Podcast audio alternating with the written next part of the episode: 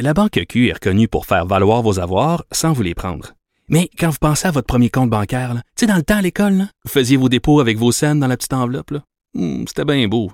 Mais avec le temps, à ce compte-là vous a coûté des milliers de dollars en frais, puis vous ne faites pas une scène d'intérêt. Avec la Banque Q, vous obtenez des intérêts élevés et aucun frais sur vos services bancaires courants. Autrement dit, ça fait pas mal plus de scènes dans votre enveloppe, ça. Banque Q. Faites valoir vos avoirs. Visitez banqueq.ca pour en savoir plus.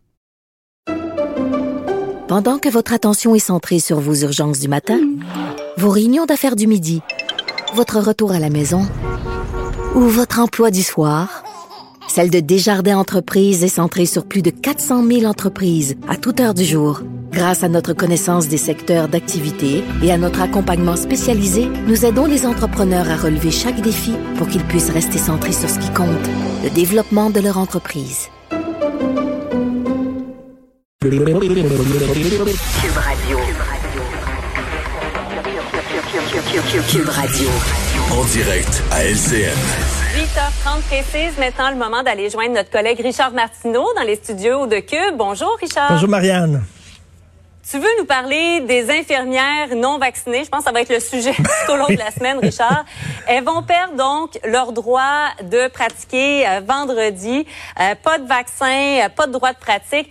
C'est un signal, un, un symbole qui était nécessaire pour toi? Ben, je pense que oui, mais il était vraiment pogné avec cette patate chaude-là en disant qu'est-ce qu'on fait Ouais. avec les travailleurs de la santé, hein, Marianne, qui ne sont pas vaccinés? D'ailleurs, on peut se poser la question vraiment, qu'est-ce que tu fais à travailler dans le système de santé si tu ne crois pas au vaccin? Marianne, il y a des médecins qui ne sont pas vaccinés.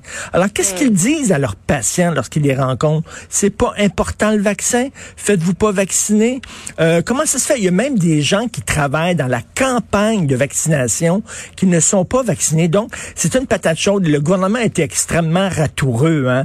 Ils ont lancé la patate chaude dans les mains des ordres professionnels en disant, ben, c'est à vous à retirer euh, le permis euh, de, de, de, de travailler à vos membres qui ne sont pas vaccinés. Donc, les médecins euh, l'ont fait, les inhalothérapeutes, et là, ce sont les infirmiers et les infirmières. Euh, Il y a des gens qui vont dire, Écoute, par exemple, Info Santé, OK, c'est des infirmières, des infirmiers qui te répondent, qui sont au télétravail, qui sont par téléphone, ils n'ont aucun contact personnel avec les gens. Ils vont dire comment ça se fait que ces gens-là doivent être vaccinés, sinon ils vont perdre leur emploi? Mais écoute, Marianne, imagine-toi, là le message qu'on lance au gouvernement, qu'on lançait, et qu'on lancerait au gouvernement, si on disait, c'est pas important le vaccin pour les gens Ouais. qui travaillent dans le milieu de la santé. Imagine-toi les antivax qui diraient, ben, regarde, c'est tellement pas important le vaccin que même le gouvernement n'oblige pas les travailleurs de la santé à être vaccinés. Ça n'a pas de bon sens. Ça veut dire, ils sont obligés d'envoyer un message fort. Là, on crée un bris de service, bien sûr. On dit que 4000 infirmiers et infirmières qui sont pas encore vaccinés. On espère qu'au cours des prochains jours, Marianne, ces gens-là vont se faire vacciner pour garder leur permis de travail. Mais d'un autre côté, tu ne peux pas avoir des travailleurs de la santé qui sont contre le vaccin, qui ne croient pas au vaccin ou qui peuvent même parler à des gens en disant, euh, écoutez, faites-vous pas vacciner ou qui sont en contact avec des gens qui sont vulnérables, des Ouais. malades et qui sont pas vaccinés. Le gouvernement n'a pas vraiment le choix et je suis convaincu que si on faisait un sondage euh, actuellement, un sondage léger, tiens, euh, les gens euh, appuieraient le gouvernement là-dedans. Donc c'est certain qu'il va y avoir des recours devant les tribunaux. C'est pas la solution Ouais. parfaite, mais on n'a pas le choix.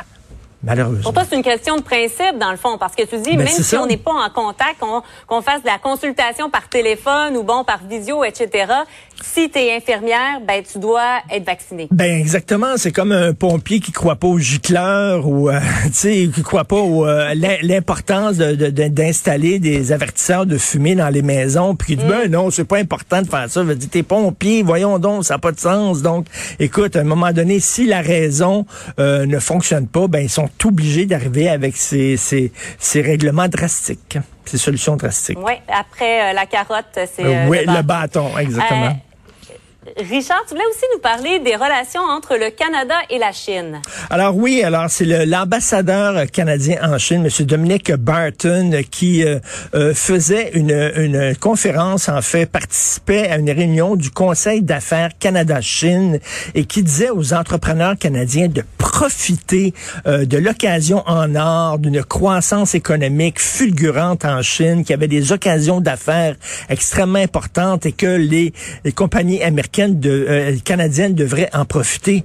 Et là, tu dis, attends une minute, là, veux dire, la Chine, il y a un million de personnes dans des camps qui sont littéralement des camps de concentration, de rééducation.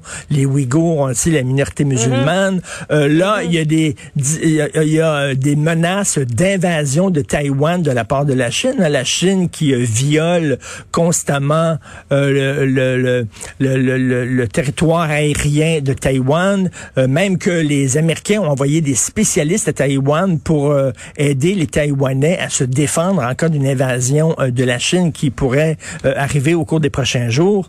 écoute, il y a l'espionnage industriel, il y a bien sûr l'affaire des deux Michael.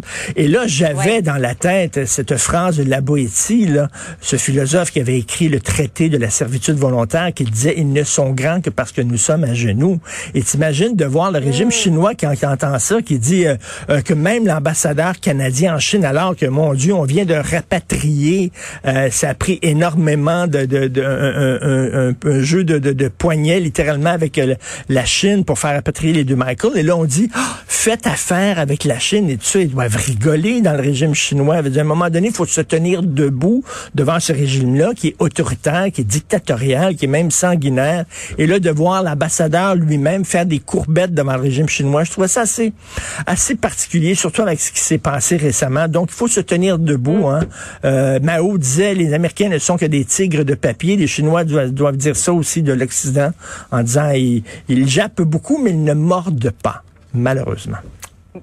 Sur ce, on se laisse. Merci beaucoup. Salut, bonne journée. Bonne journée. À demain. Bonne journée.